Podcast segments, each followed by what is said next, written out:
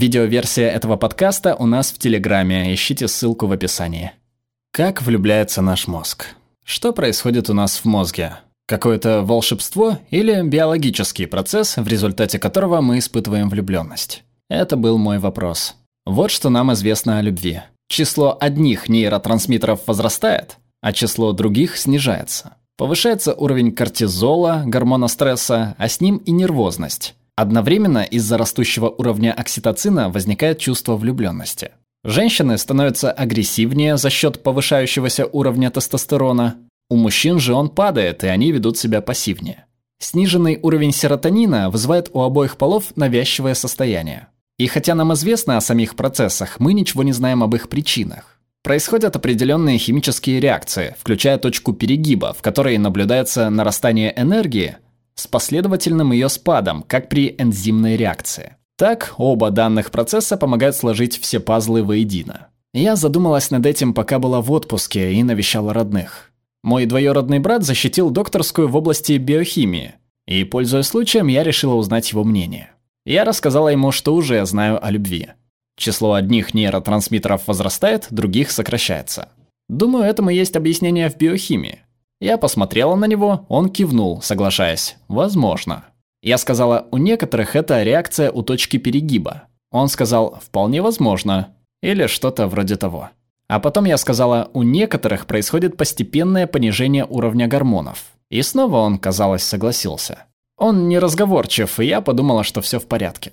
Но я еще не успела сформулировать следующий вопрос, как вмешалась моя 95-летняя бабушка и сказала, «Вы, молодые, ничего не мыслите в любви». Я была в шоке и сказала «Знаю, поэтому мы об этом и говорим». Она сказала «Дело в том, что девушки слишком быстро прыгают в кровать. Вы влюбляетесь, но парни влюбляются не так, как вы».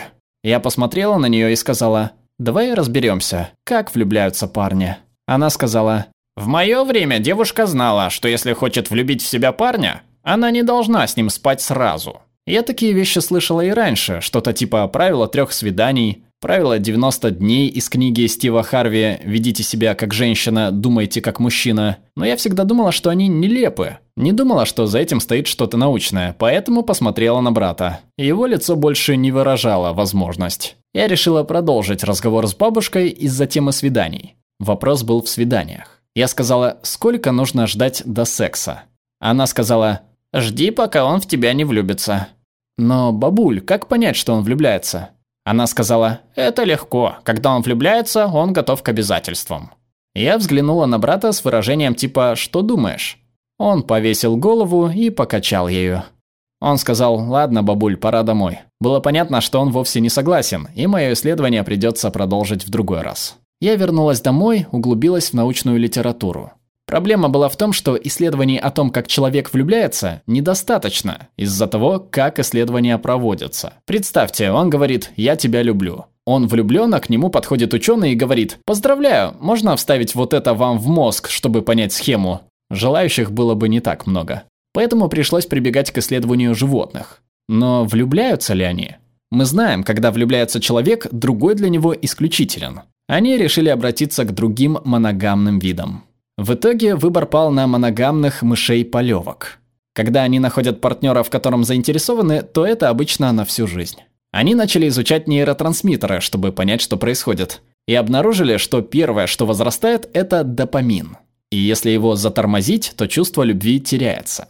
Они подумали, о, допамин, но они знали, что есть проблема. Один только допамин не мог объяснить чувство любви у людей, так как он повышается от многих вещей. Из-за азартных игр, шоколада, мобильных игр. Поэтому дело было не в нем. Они сказали, мы знаем, что есть еще что-то, что сопутствует привязанности. Это окситоцин. Он повышается у матери и ребенка и отвечает за их привязанность. И они сказали, давайте посмотрим, и так и сделали. Они обнаружили, что когда женщина заинтересована в мужчине, окситоцин повышается на 51%. А если его затормозить, она теряет чувство любви. Они сказали, ну это должны быть допамин и окситоцин. Но была одна проблема. У мужчин это не может быть окситоцин из-за тестостерона. Тестостерон тормозит эффект окситоцина. Они сказали, наверное, это что-то другое. Тогда они обратились к другому гормону, имеющему сходную формулу с окситоцином – вазопрессину. провели еще одно исследование. Полевки встречались, им давали вазопрессин, вводили противодействующее вещество, химический тормоз вазопрессина, и они теряли чувство любви. Они сказали, тогда это допамин и вазопрессин для самцов.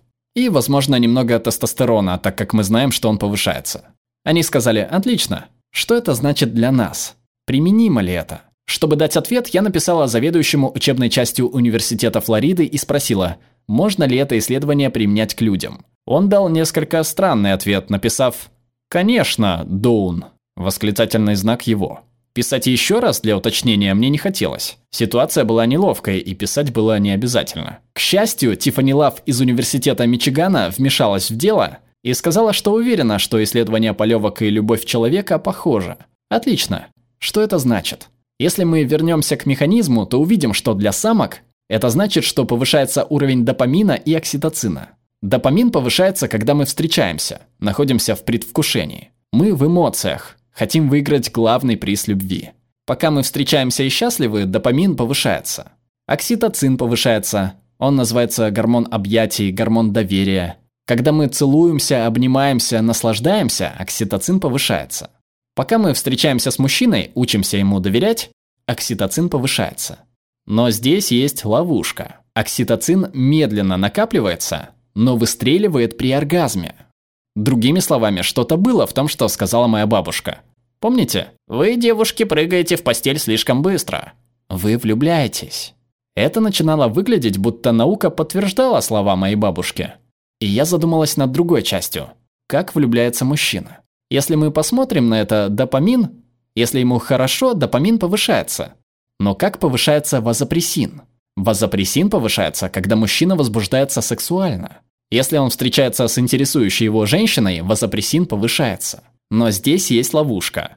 В отличие от вазопрессина, окситоцин понижается во время секса. Насколько это важно? Я вплотную занялась этим вопросом. В университете Флориды было исследование, где говорилось, что важны не только нейротрансмиттеры. У вас должны быть рецепторы. Но как получить рецепторы? Вы получаете их с присутствием нейротрансмиттеров. Нейротрансмиттеры дают сигнал телу выделять рецепторы, поэтому нужно много нейротрансмиттеров, чтобы накопить рецепторы и потом их наполнить. Это занимает некоторое время. Но бабушка сказала одну вещь, помните? Вы понимаете, что мужчина влюблен, когда он готов к обязательствам.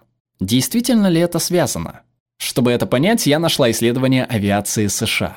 В авиации исследовали более 2000 военнослужащих более 10 лет при помощи различных тестов. Один из них был на тестостерон. Они обнаружили, что у одинокого парня тестостерон довольно высок, но когда он женится, то он понижается. Помните, что я говорила о тестостероне? Он тормозит эффект окситоцина. Окситоцин отвечает за привязанность, поэтому это определенно было связано.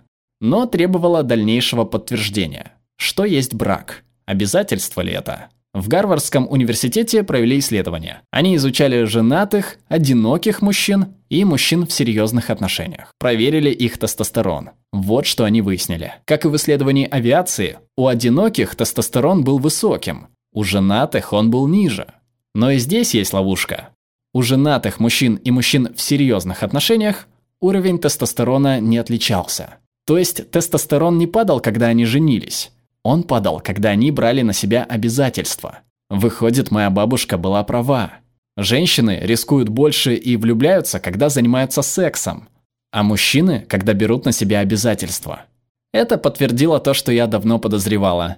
Не только то, что женщины влюбляются через секс, а мужчины через ответственность. Что еще более важно, так это то, что бабушка просто гениальна. Спасибо за поддержку нашим подписчикам на Патреоне и Бусте. Если вам нравится то, что мы делаем, то присоединяйтесь. Перевела Анна Корчак, отредактировал Питер Полос, озвучил Глеб Рандолайнин.